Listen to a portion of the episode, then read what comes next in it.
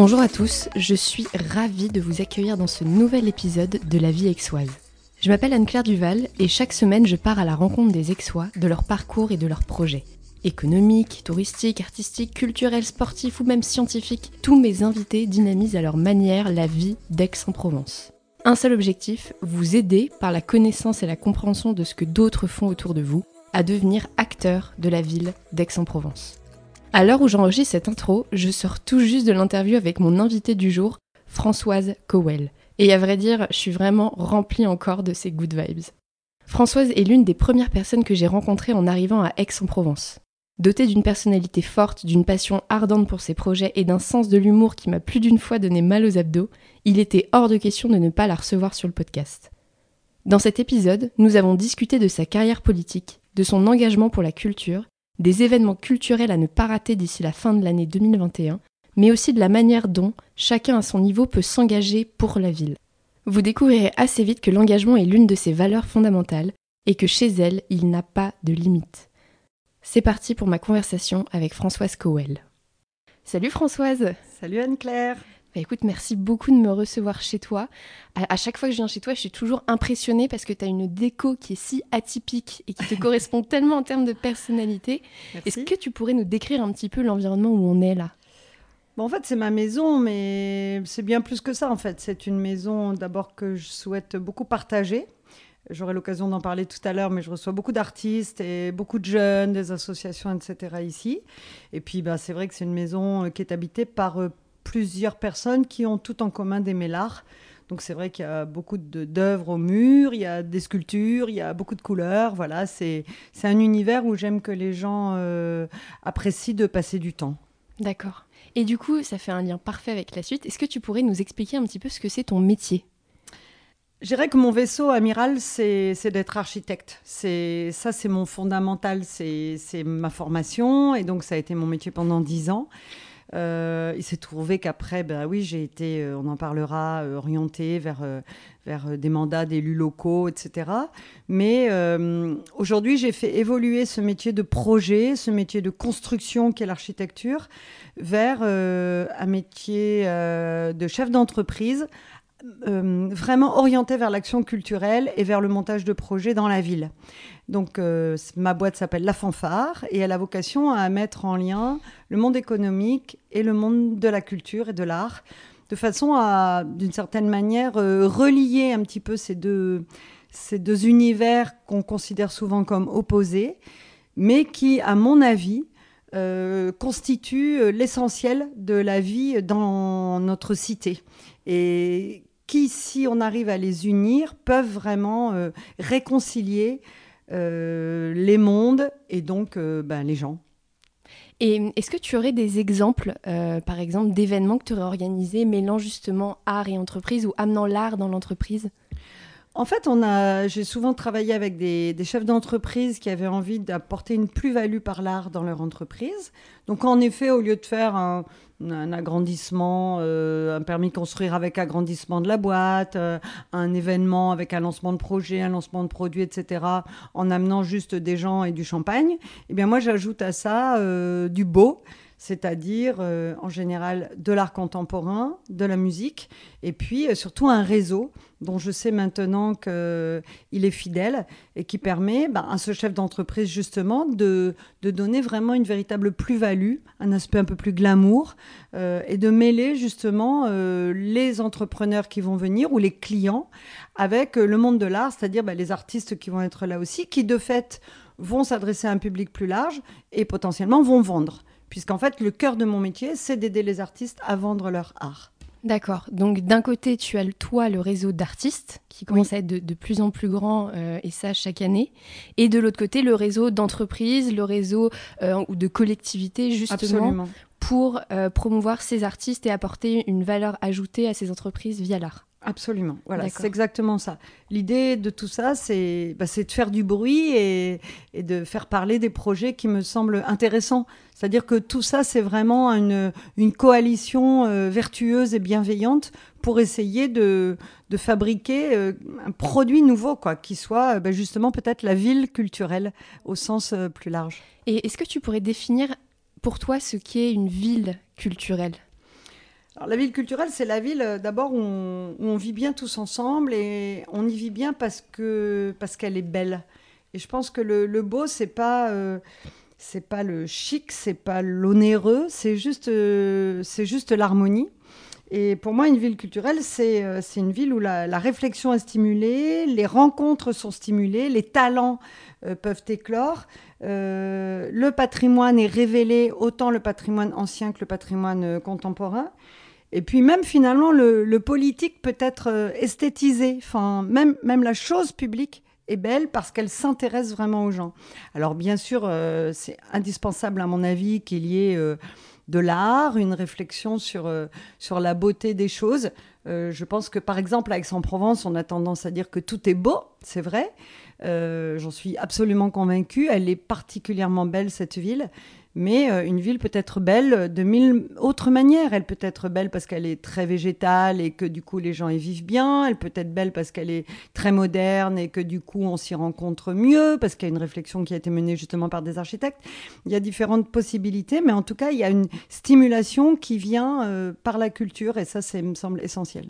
Et euh, du coup, je rebondis sur quelque chose que tu as dit. Tu as parlé de la chose publique, la chose politique. Euh, je sais que toi, tu n'as pas toujours eu la fanfare culture, que tu n'as pas non plus toujours été architecte et que tu as mis les deux pieds dans la vie politique. C'est le moins qu'on puisse dire, les deux pieds, les deux mains, tout. J'ai plongé. oui, complètement. Est-ce que tu pourrais un peu nous parler du coup de ce que tu as fait à un niveau politique et nous dire quand c'était? C'était au début des années 2000, entre 2000 et 2014, en effet, où j'ai été élue pendant une quinzaine euh, d'années dans le Var, à Fréjus je me suis investie dans la vie publique un peu par hasard parce que je pensais tout simplement que d'être élu, c'était bah, participer à la dynamique du quotidien en créant des associations, euh, des festivals, euh, des opérations intéressantes, insolites, originales, etc. Donc je me suis dit, bah oui, être élu, c'est chouette. J'avais été un peu orientée par ça vers ça par, euh, par notamment par François Léotard et, son successeur Élie Brun. Euh, voilà, j'ai pensé que c'était juste ça. Bon, ça l'a été puisque ça m'a permis en effet de, je dirais, de conduire le bus de, des gens qui avaient envie avec moi de faire évoluer cette ville euh, vers quelque chose de beaucoup plus innovant, plus jeune, plus branché, entre guillemets, euh, qui laissait davantage de place justement à, l'art sous toutes ses formes. Euh, j'ai monté des festivals de jazz, de danse contemporaine, de cinéma, etc. Et puis à un moment donné, il s'est trouvé que le, politique dans le moins bon sens du terme, c'est-à-dire le combat politique, celui qui euh, nous a mené à être opposés à des gens qui, à mon avis, n'avaient pas du tout la même vision du territoire. En l'occurrence, c'était euh, à Fréjus euh, des élus d'extrême droite du Front National. Et cette vision du territoire que moi j'avais envie de défendre et qui n'était pas la leur, elle a pris, elle a pris en fait son sens, mais j'allais dire au niveau des valeurs euh, et, là, je me suis mis à combattre vraiment pour les valeurs qui m'avaient été enseignées par mes parents, que j'ai envie aussi de, diffuser, de transmettre à mes enfants. Et donc, la lutte contre le Front National a pris un aspect politique qui m'a obligée à rentrer dans un parti politique qui était le parti d'opposition, c'est-à-dire, euh, bon, à l'époque, les Républicains, peu importe, mais, euh, mais en tout cas le centre, je dirais, hein, l'UDI, enfin le, centre plutôt, et à mener un combat qui était plus, en effet, politisé mais ça ne me plaisait pas en fait de faire ça. C'était pas du tout pour ça que, que, je voulais faire de la politique au départ. C'était juste pour être euh, utile. Voilà, c'était pour être utile. Avec le recul maintenant, tu, tu saurais dire ce que ton expérience politique t'a amené euh, ou t'a apporté d'un point de vue personnel ou professionnel ou même euh, d'un point de vue philosophique, peu importe. Est-ce que tu, tu, tu, pourrais nous parler un peu de ça? Oui, je pense que ça m'a appris la combativité j'ai compris que ben, justement, quand on veut défendre euh, une vision de, euh, du vivre ensemble, eh ben, il fallait euh, oui, s'investir sur, sur ce plan politique. Ça a été pour moi une façon de me le révéler à moi et de faire de moi cette boxeuse, parce que franchement, la politique, c'est vraiment un sport de combat, qui était en capacité d'aller affronter les autres parce qu'elle était sûre euh, intimement persuadée, je pense que tous les gens qui font de la politique vivent ça, enfin je l'espère en tout cas, que la vision que j'avais envie de défendre était la bonne. Et bien évidemment, je suis sans cesse habitée par le doute, par, euh, par euh, l'écoute et l'envie que j'ai de comprendre l'autre. Pour autant, euh, oui, j'ai envie. Enfin, mon, mon, axe, c'est vraiment cette vision du monde qui, que m'ont enseigné ma famille, mes parents. Et hum, je dis souvent que je suis culturo-citoyenne aujourd'hui. C'est-à-dire qu'en effet, la culture et la citoyenneté active, pour moi, ont toujours été très, très mêlées. Et donc, bah voilà, je suis en effet une chef d'entreprise engagée et je trouve que l'engagement, c'est un beau mot. Moi, je suis fière d'avoir été engagée. Je respecte vraiment beaucoup les engagements, qu'ils soient politiques, c'est très bien, mais qu'ils soient aussi associatifs, professionnels, amoureux. Je pense que cette notion d'engagement, elle est essentielle. Et je pense que là, j'ai remis ça au, cœur de, mon, de ma vie, en fait. Et tout ce que je fais aujourd'hui, parce que j'ai fait de la politique, ça prend un caractère de, de force par cette notion d'engagement, de respect de l'autre et, d'envie de, changer les choses, en fait. Je ne suis jamais passive, en fait. Je n'arrive pas à me résigner. Et ça fait de moi peut-être euh, cette femme un peu qu'on peut considérer comme un peu plus forte, un peu plus euh, tonique que, je suis devenue aussi avec les années, puis avec l'âge, la maturité, etc., en devenant maman de grands enfants qui m'enseignent beaucoup aussi. Voilà, j'ai euh, en moi maintenant cette énergie-là qui est l'énergie de l'engagement. Et justement, tu, parles de tes enfants. Euh, comment est-ce que euh, tu as transmis à tes enfants ces valeurs justement de citoyenneté, citoyenneté, d'engagement? Je pense qu'ils ont compris que d'abord ça m'avait habité euh, et que j'avais ça chevillé au corps tout le temps. En fait, ça, ça passe partout. Moi, ma vision politique. Pour moi, d'abord, la politique, c'est un très beau mot. L'ambition, c'est un très beau mot c'est des choses qui vont vers l'avenir en fait et qui regardent devant. Pour moi, euh, la façon dont on s'habille est politique, ce qu'on mange est politique, ce qu'on boit est politique, les gens qu'on côtoie sont politiques. Donc forcément, tout ça, je l'ai transmis à mes enfants. Et euh, des fois, ils disent, euh, bah, notre mère fait de la politique en fait. Mais ils en sont fiers aussi, j'espère, en tout cas, parce que, oui, puis, même euh, ce que je fais au sein de la fanfare, en réconciliant le monde de l'économie, c'est-à-dire plus ou moins le monde de l'argent, le monde des affaires, le monde euh, de, l'entreprise, de l'entrepreneur, et le monde de, et le monde de l'art, de la culture, de l'artiste, de, de, celui qui est, qui est une âme qui, qui se laisse divaguer par tous les vents, et donc une âme plutôt de poète réunir tout ça, pour moi, c'est vraiment ma vision politique des choses, en fait. J'aimerais que partout on fasse ça. Et, je me bats aussi pour ça. Et justement, tu passais du, du, combat politique à Fréjus au combat, au combat culturel à Aix-en-Provence. Est-ce que tu pourrais nous expliquer les raisons qui t'ont amené à, à, venir ou revenir de ce que je sais à Aix? C'est vrai qu'Aix-en-Provence, c'est une ville que j'ai connue dans l'enfance. Euh, avec ma maman, que je n'ai pas eu la chance de connaître euh, très longtemps, puisqu'elle est décédée quand j'étais encore toute jeune. Dans cette ville, j'ai beaucoup de souvenirs avec elle, ce qui en fait une espèce de, petite cachette euh, très intime, très émouvante et très secrète. J'ai le souvenir de, la rue de la Violette, de l'avenue de la Violette, des calissons, du cours Mirabeau, de la couleur d'Aix-en-Provence. Euh, c'est drôle, la couleur d'Aix-en-Provence me, fait venir les larmes aux yeux, souvent, bizarrement. Elle a dû me frapper dans l'enfance. Euh, Comment tu la vois?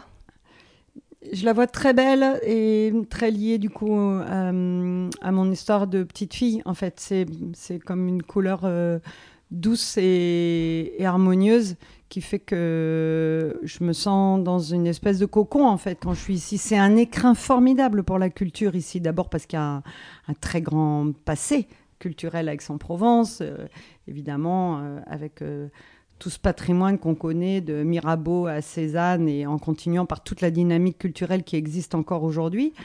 Aix-en-Provence, pour moi, c'est l'intelligence mêlée à, à la beauté et hum, j'ai rencontré des gens tellement incroyables ici, des talents extraordinaires. J'ai l'impression qu'il suffit maintenant de, de donner l'étincelle et l'impulsion pour que tout se mette en mouvement. Ça a déjà été beaucoup fait. Il y a encore beaucoup à faire sur les liens. J'ai l'impression que tout est là, tout existe et qu'il faut encore euh, donner de l'impulsion pour, euh, de l'élan pour que les choses se mettent ensemble et émergent encore plus et que ça fasse un, feu d'artifice de, beauté, de culture et, de, et de bon vivre ensemble.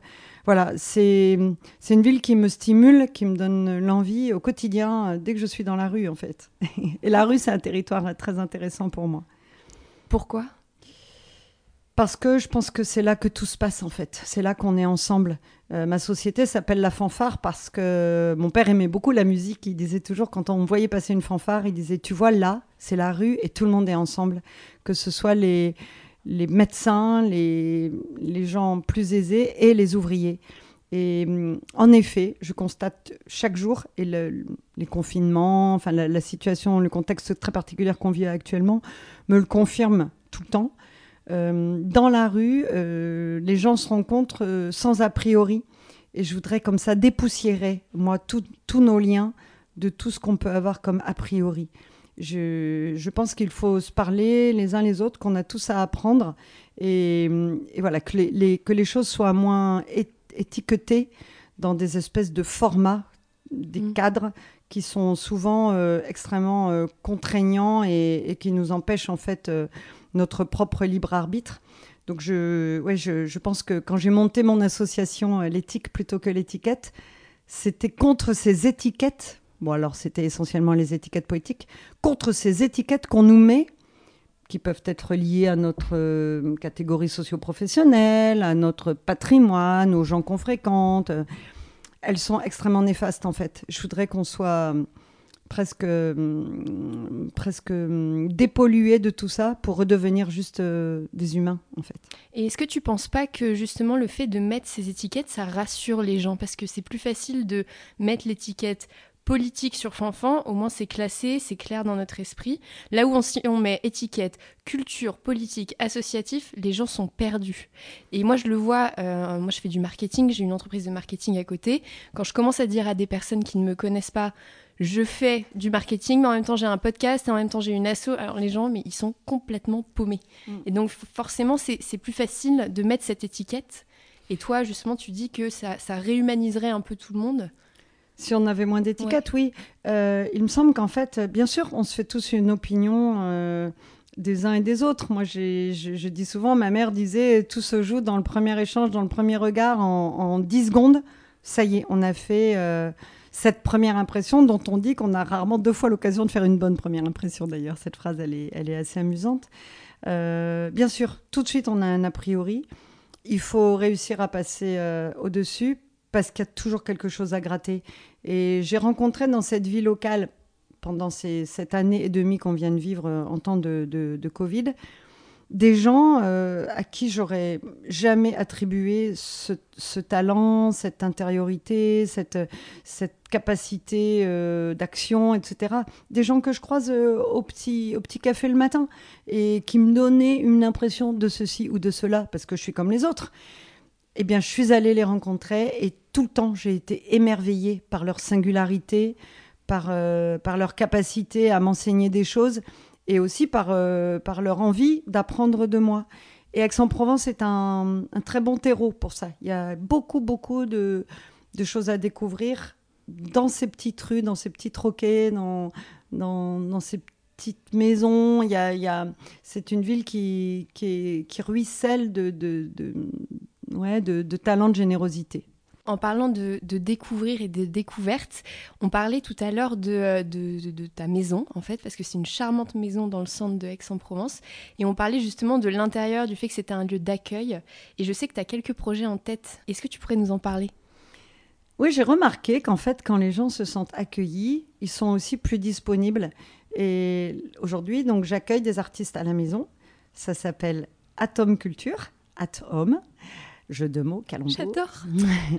At home, euh, l'idée c'est de dire bah, c'est à la maison. Donc c'est vrai que je le fais souvent chez moi. Les artistes s'y installent, hein. ils sont en résidence, ils montrent euh, leur travail, euh, les derniers boulots qu'ils ont fait, que ça ça va de, des encres de Chine de Bérine Pharaon aux, peintures avec des encres de sèche de, François Giovangigli, et, et ça va être des sculpteurs, il y a aussi des gens de théâtre qui viennent, et moi-même aussi je, je joue, j'aurai l'occasion d'en parler tout à l'heure.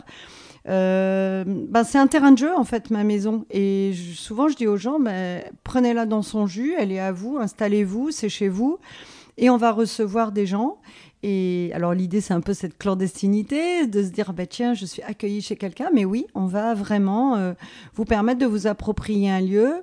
Euh, bah, welcome, euh, un petit verre de vin, un petit café, une espèce d'éveil de notre créativité, de notre envie de découvrir l'autre, du temps qu'on passe aussi avec l'autre, parce que c'est chouette d'avoir du temps. Et tu sais, dans ces vernissages où il y a 200 personnes, la plupart du temps, on a une coupe de champagne à la main, on papote. Euh, souvent, on ne regarde même pas les œuvres. Et je trouve ça extrêmement dommage et irrespectueux pour les artistes. Ici, on s'occupe vraiment des artistes, on vient à leur rencontre et mm, ils sont vraiment euh, extrêmement sensibles au fait que les gens qui viennent font l'effort de venir ici. Et donc, le projet, c'est de créer ce lien vraiment. Et du coup, les artistes, ils vendent parce que, ben, parce que les gens sont beaucoup plus euh, en capacité d'avoir un coup de cœur, de, de, de, comprendre, de réaliser le boulot qu'il y a. Parce que, en fait, moi, j'aime les artistes qui travaillent. De toute façon, j'aime le travail, ça, ça, ça, fait partie de mes, valeurs euh, fondamentales. Je, pense que je pense qu'on il faut travailler en fait tout le temps. c'est terrible, c'est carrément devenu maladif et, pathologique. Je l'ai malheureusement aussi enseigné à mes enfants qui du coup travaillent beaucoup, mais c'est bien parce que enfin, je leur souhaite de, réussir à la hauteur de, de tout l'investissement qu'ils mettent. D'ailleurs, je salue aussi ce que tu fais toi parce que je sais que tu es aussi une grosse bosseuse et je suis d'autant plus honorée que tu t'es intéressée à mon parcours. Mais voilà, l'artiste qui travaille a besoin d'être reconnu. On a trop tendance à considérer que les artistes, ils sont là pour décorer, pour faire beau, pour mettre un peu de musique, pour s'amuser. Pour s'amuser, enfin voilà. Et bah, il suffit de se mettre une fois euh, devant une flûte pour comprendre que ça vient pas tout seul. Il suffit de se mettre derrière un pinceau pour comprendre que ça vient pas tout seul. Il suffit de se mettre euh, euh, sur une, estrade de théâtre pour comprendre que si on n'a jamais parlé en public et si on ne sait pas son rôle, ça ne vient pas tout seul. Et que tout ça, c'est extrêmement difficile. C'est des heures et des heures de travail. Et que si on ne demande pas à l'expert comptable de travailler gracieusement, si on ne demande pas au boucher de travailler gracieusement, il n'y a aucune raison qu'on demande à l'artiste de travailler euh, pour rien. C'est génial. J'adore en fait tout ce que tu me racontes. J'aime tellement ce que tu me racontes que j'en viens à plus regarder mes questions, donc je perds le fil de tout ce que je veux dire. Tant mieux, tant mieux. Perdons le fil tout le temps. J'avais une question à te poser pour euh, à la fois les auditeurs euh, qui nous écoutent et puis aussi pour moi. Selon toi, d'ici la, la, fin d'année 2021, quel est l'événement culturel à ne pas rater en plus de Atome? Atome. Atome culture, évidemment. Non, bah, moi, je serais très fière que les gens viennent voir euh, la pièce de théâtre dans laquelle je joue, qui s'appelle Anaïs et Henri, euh, qui est consacrée aux correspondances passionnées entre euh, Anaïs Nin et Henri Miller, tous les deux de grands auteurs, qu'on a déjà joué une cinquantaine de fois sur Aix-en-Provence et qui continuent à se, à se, partager, puisqu'on joue beaucoup dans les jardins et maintenant à l'automne dans les intérieurs aussi. On joue notamment les 17 et 18 euh, septembre, là, notamment à l'hôtel du Pigonnet, dans, dans un jardin terrasse dans le centre d'Aix qui est absolument charmant. On va jouer chez Rose et Marius le 28 octobre. On joue beaucoup et c'est une pièce qui me porte. On, a deux autres pièces, une qui s'appelle Devine qui j'ai rencontré et une qui va s'appeler L'art de la joie, euh, qui est inspirée du roman de Goliarda Sapienza. Bon, ça c'est en effet pour moi et c'est presque à titre de rigolade parce que c'est petit, mais en même temps, moi j'y accorde beaucoup d'importance. C'est très important pour moi. Ça me permet aussi à, des artistes de montrer leur talent au plus grand nombre et, du coup ça me ravit. Aix-en-Provence, euh, bah, évidemment, il y a une expo que j'aime énormément, qui est, je crois, jusqu'à fin novembre. C'est l'exposition Trouble Fête, euh, euh, imaginée par Macha Makayev au musée des tapisseries. Euh, c'est complètement incroyable. C'est incroyable qu'on ait cette collection des, souvenirs de Macha Makayev là, à Aix-en-Provence. En plus, ça coûte 3 euros. Il faut que tout le monde absolument aille voir cette expo. C'est exceptionnel. Moi, je suis allée trois fois et, j'ai encore envie d'y aller. Est-ce que tu pourrais nous dire euh, pourquoi est-ce que c'est exceptionnel sans nous spoiler complètement mais euh, Parce que c'est la collection privée des objets intimes de la grande euh, metteur en scène Macha Makayev, qui est l'une des femmes de théâtre qui compte le plus aujourd'hui. Elle nous livre complètement son intimité, sa vie de famille, euh, l'existence de son petit frère et tout ça avec une, dimension familiale très émouvante. Et tout ça est mis en lien avec euh, des, des, animaux naturalisés de l'ancien musée d'histoire naturelle d'Aix-en-Provence Et donc, c'est à la fois très obscur, très secret comme exposition, très étonnant, et à la fois, c'est des animaux gigantesques. Un énorme rhinocéros, un lion complètement incroyable, des autruches, enfin bon. Et donc, on peut y aller avec les enfants, c'est magique, c'est très hétéroclite, c'est étonnant, euh, extrêmement insolite. Et je pense que ça vaut vraiment le coup que, que tout le monde la voit, cette expo, c'est incroyable. Et puis après, bah, il y a ce qui se passe à, à l'espace commun, c'est magnifique, il faut absolument aller voir l'hôtel. Euh, à l'hôtel de Galifet l'exposition Art Stories. Il faut aller au Smart, qui est le salon d'art contemporain d'Aix-en-Provence, qui, mm. qui là bientôt le, 25 septembre, je crois. Euh, voilà. Et puis, je me permets de dire aussi que moi, euh, par le biais du Lyons Club, euh, je vais organiser, puisque j'ai eu la chance d'avoir un mandat de présidente pour cette année, des événements culturels avec des conférences notamment. Et, et ces conférences seront toutes dédiées à l'art et à la culture je pense que, je pense que bah, ça vaut le coup de s'y intéresser parce que bah, ça va être gratuit et il y aura beaucoup de, choses très intéressantes à découvrir. Et puis sans parler de gros événements, j'ai envie aussi de dire aux gens d'aller dans les librairies à Aix-en-Provence parce qu'il y a énormément de librairies. Il y en a trois nouvelles qui ont, il y en a trois qui viennent d'ouvrir. Il y a la librairie du Blason dans la rue Jacques de la Roque, qui est un repère de, de, de, de, talent littéraire. Euh, il y a la librairie Le Lagon Noir dans la, dans la rue du Bon Pasteur, il y a la librairie du Chapitre, qui est une librairie avec des chats. Extra, par Jean-Philippe Doux et, ah, bah, Solène Chavannes. Oui, oui, je les connais. Il faut aller flâner dans ces librairies, d'abord parce qu'ils ont besoin de nous, et puis euh, bah, parce que moi, je ne connaissais pas trop ça dans d'autres villes. C'est vraiment exceptionnel, cet amour du livre que développent euh, ces libraires je pense qu'il faut, faut, vraiment les encourager. C'est le cœur de nos vies, ça aussi. Oui, oui. Et puis surtout, c'est un moment où on peut un peu réhumaniser l'achat d'un livre, parce que c'est vrai qu'acheter sur Amazon ou sur le site de la FNAC ou même à la FNAC, c'est facile. Euh, on sait que ça va vite, on sait qu'il y a à peu près tout ce dont on a besoin, mais vraiment aller chez le libraire, c'est revenir à un moment où on va mettre l'humain aussi au cœur de notre démarche d'achat. Ce, qui, ce, qui, manque cruellement. Alors, c'est vrai qu'Amazon, c'est très pratique, mais c'est vrai que si on a envie un peu voilà, de s'engager et de s'engager pour sa ville, comme tu le disais ah justement. oui, parce que, parce que qu'est-ce que serait Aix-en-Provence aujourd'hui sans les librairies? Le cours Mirabeau, ça a été terrible la fermeture de la librairie de Provence. Aujourd'hui, on a encore la librairie Goulard. Il faut la fréquenter tout le temps. Il y a des invités exceptionnels. Il y a des, des avant-premières pour les bouquins qu'il faut absolument encourager et faire vivre en y allant parce que ça donne envie d'acheter des livres. Et puis ben, là aussi, ce sont des merveilleux lieux de rencontre en fait. Donc euh, ouais, je pense qu'il faut, faut, se donner le, moyen et le temps d'aller tourner ces belles pages-là. Ça, c'est bien dit. je, je, voudrais revenir sur le sujet de la, notion d'engagement et de, et de don de soi, qui, qui, sont deux notions et deux valeurs très importantes pour toi.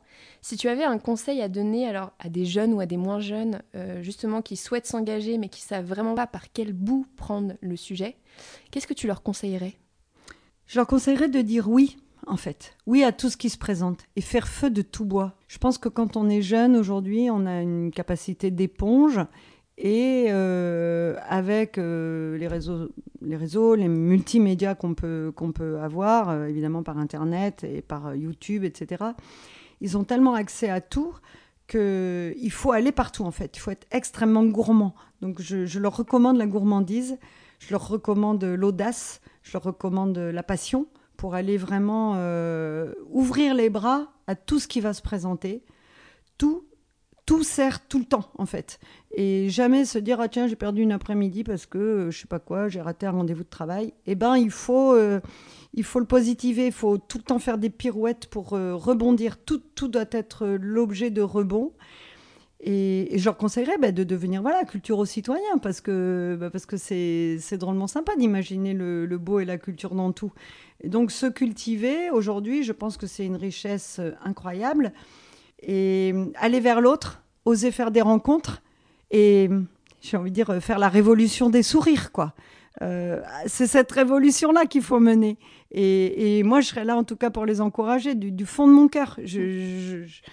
Me sens bien avec des jeunes parce que, euh, ben parce que voilà, c'est l'étincelle qui va nous permettre, comme je le disais au début de l'interview, de raviver ce feu qui est là et qui, a été créé par nous. Hein. Moi, je suis très fière de, de ce qu'a fait, euh, pas de tout, mais de certaines choses qu'a fait notre génération. En effet, aujourd'hui, il y a d'autres choses malheureusement dont il faudrait mieux qu'on fasse le canard parce qu'on est responsable de beaucoup de choses extrêmement néfastes et nuisibles pour le, monde qui, qu'on va léguer à nos enfants. Mais bon, bref, on a fait aussi quelque chose bien. À vous, les jeunes, de, bah, de, redonner le, feu dans tout ça et, et, de se dire que ben voilà, il, faut, il faut se donner un avenir qui soit positif, lucide, mais enthousiaste. Génial. C'est incroyable tout ce, que, tout ce que tu dis.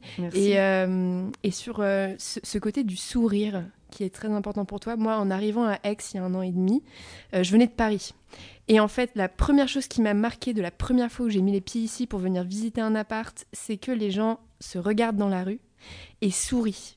Et j'étais limite un peu. C'est comme si j'avais atteinte à ma pudeur euh, que les gens me regardent parce que on était tellement, on n'est tellement pas habitué à Paris que les gens nous regardent, nous voient, nous considèrent que la ville m'a vraiment marqué. Et il y a tout de suite un truc qui s'est passé, tout de suite. Et, et c'est vrai ce que tu dis que le terreau à Aix est extrêmement propice justement à, réanimer ce, feu, cette énergie, cette volonté, ce mouvement. C'est incroyable. Et ça se sent dès les premières secondes où on vient ici. Mm. Je crois qu'il y a beaucoup d'opportunités ici et il faut vraiment savoir les saisir. Il faut prendre la balle au bon tout le temps. Alors bien sûr, les masques nous ont un petit peu handicapés ces derniers mois, mais ben voilà, il faut, faut dire bas les masques et puis euh, avoir euh, l'envie de se retrouver ensemble. C'est aussi euh, justement pour ça que j'ai réorienté moi tout, tout cet aspect professionnel de mon activité en disant on va faire des plus petits comités en effet, qui seront moins peut-être propices à la propagation du virus, etc., parce qu'il faut l'avoir en tête, et je, ne le renie pas, je ne le nie pas. Pour autant, ben, nos, nos, petites rencontres, là, même si on n'est que 5-6, eh ben, elles seront qualitatives. Et donc, en effet, plus que du quantitatif, aujourd'hui, il faut revenir vers, euh, vers des critères qualitatifs, notamment pour nos rencontres et pour nos rencontres culturelles. Et, ça servira les artistes. Et ça mm. servira tout le monde, en fait. Parce qu'on sera heureux. Euh, on sera heureux. Et ça, c'est bon pour la santé. il, y a, il, y a, une autre chose qui est bonne pour la santé, c'est un truc que tu fais régulièrement et c'est assez atypique à Aix, c'est que si jamais vous croisez euh, Françoise, vous risquez de la voir sur un vélo. Rouge un vélo rouge, ce qui est assez incroyable. Personne ne se déplace beaucoup à vélo quand on habite dans le centre de Aix. Est-ce que tu pourrais nous dire s'il y a des choses qu'on voit dans Aix de manière un peu différente quand on est à vélo? Euh, Déjà, je vais plus vite et moi, dans ma vie, j'ai besoin d'aller vite parce que oui, ma, vie va vite en fait. C'est comme ça. J'ai l'impression qu'il faut être dans le train et aller vite. Euh, donc, c'est vrai que ça me permet d'aller faire beaucoup plus de choses. Et puis, ben, quand je suis à vélo, je, je, regarde en l'air, je dis bonjour à tous les gens que je croise. Souvent, les gens me disent bonjour, en effet. On se dit bonjour aussi entre cyclistes. Je dois quand même un peu regarder euh, ce qui se passe sur les trottoirs, sinon je me, je me casse la figure, ce qui n'est pas top. Ça m'est arrivé ce matin d'ailleurs mais voilà, j'arpente toutes les rues, je connais mieux mon territoire, j'ai l'impression que je lui donne une dimension euh, plus locale que quand on est en voiture, euh, où franchement on s'ennuie. Euh, bon. Et, alors, et à, pied, bien sûr, c'est génial aussi, mais c'est vrai que comme je, disais, le, vélo permet d'aller vite. Puis bon, ben voilà, maintenant dans mon quartier, ils le savent, c'est mon vélo et voilà, c'est comme mon cheval pour au saloon. Je peux le laisser là. voilà, il n'y a personne qui va me voler mon vélo, j'espère en tout cas ça permet aussi euh, ben de, favoriser ces déplacements en vélo qui sont quand même éco-citoyens aussi et qui, je pense, permettront de changer les villes à terme. Ça fait longtemps, ça, qu'en tant qu'architecte euh, et qu'urbaniste, j'ai réfléchi à ça. Et je pense que ça change, c'est en train de changer nos villes. Et je pense que c'est très, très, très bien. Et j'espère qu'il y aura encore d'autres moyens de locomotion qui seront inventés. La trottinette, c'était très chouette. Bon, c'est peut-être arrivé un peu vite avec, euh, du coup, des, une dimension de, enfin, de sécurité qui n'était pas tout à fait assumée, et, même à vélo. Hein. Moi, je me rends compte que c'est extrêmement dangereux encore de se promener à vélo. Bon, dans le centre d'Aix, ça va. Mais oui, la, la, la, ville à vélo, je pense qu'elle nous permettra de changer complètement euh, nos liens, notre proximité et nos rencontres. Et n'hésitez pas à me déranger, même quand je suis sur mon vélo. Des fois, les gens me disent J'ai pas voulu te dire bonjour, tu t'es passé comme une trombe. J'avoue, des fois, je vais vite, mais je, je, je, plaide pour le vélo électrique. Hein. J'ai besoin aussi de cette électricité, sinon je serais transpirante tout le temps. Mais euh, voilà, c'est, voilà, c'est, je crois que c'est un, moyen de locomotion qui est vraiment dans l'air du temps. Mais n'hésitez pas à vous mettre en travers du chemin et je vais pas vous écraser. Et venez me déranger, même quand je suis sur mon vélo, j'aime bien qu'on me dérange. Évitez juste de faire tomber Françoise parce qu'elle va se retrouver avec une petite blessure comme aujourd'hui, euh, là au moment où on se parle. Françoise s'est cassé la figure ce matin et un petit, un petit bobo à la jambe. Ok, je te revaudrais ça de dire ça à tous les éditeurs du podcast. Donc j'ai une croûte au genou droit. C'est tellement sexy. Et, euh, et, du coup, en, parlant de t'arrêter au milieu de la route, est-ce que tu pourrais nous dire si les personnes qui nous écoutent veulent te contacter, quel est le meilleur moyen de le faire? Donc, à part se mettre en travers de ma route à vélo, euh, bah d'abord, je pense qu'il faut, il faut, il faut être dans la rue. Donc ça, euh, j'y suis. Donc, on peut me contacter dans la rue, en effet. Puis on peut me contacter par le biais d'une newsletter que j'envoie là maintenant euh, régulièrement et qui va être vraiment un outil, j'espère, d'information, de communication sur tout ce que je peux organiser dans Aix-en-Provence. Euh, les, moments privés que j'organise sont des moments pour me rencontrer, mais euh, bien sûr pour me contacter et être au courant de mon actualité, Facebook, Instagram, Twitter, la chaîne YouTube Françoise Coel, avec des petites vidéos rigolotes. Et, voilà. Et puis surtout, ben, voilà, ces petits yeux rieurs échangés euh, sur le trottoir permettent, je pense, à, moi de contacter les autres et aux autres de me contacter euh, sans, sans risquer de faire fausse route, en fait. Et je pense que là, euh, ben, pour nous tous, c'est le cœur qui est, notre meilleure destination. Et, on, a toujours du plaisir à, se retrouver, à se retrouver en physique même si euh, les réseaux sociaux, etc., sont aujourd'hui essentiels. Voilà. Et hum, il va y avoir, euh, par le biais de de, cette newsletter là que je mets en place, nouveau site internet, etc., je, je remets un peu tout à jour aujourd'hui par rapport à la nouvelle situation Covid. Il y aura vraiment la possibilité de cliquer sur un bouton pour boire un café avec moi. Quoi. Donc, euh, voilà, je peux boire six cafés par jour sans problème. Et, puis après, ben, on attaque l'apéro. Tant que tu me gardes un petit créneau tous les jours, surtout pour l'apéro, ça me va. Avec plaisir. Écoute, Françoise, merci mille fois. Merci à toi, Anne-Claire. C'était vraiment chouette comme moment. Et puis, on va aller prendre l'apéro. Ouais, avec plaisir. à bientôt. À bientôt. Et c'est la fin de cet épisode. Merci beaucoup d'avoir été avec nous. Alors je sais, Françoise a cité beaucoup de choses, mais pas de panique, vous retrouverez le détail et les références dans les notes. Si vous avez des idées d'invités, n'hésitez surtout pas à me les proposer en me contactant sur Instagram at la.vie.exoise. Et une dernière chose avant que vous partiez, si l'épisode vous a plu, le meilleur moyen de me filer un coup de pouce, c'est d'en parler autour de vous et de le partager. Je vous dis à la semaine prochaine pour un nouvel épisode.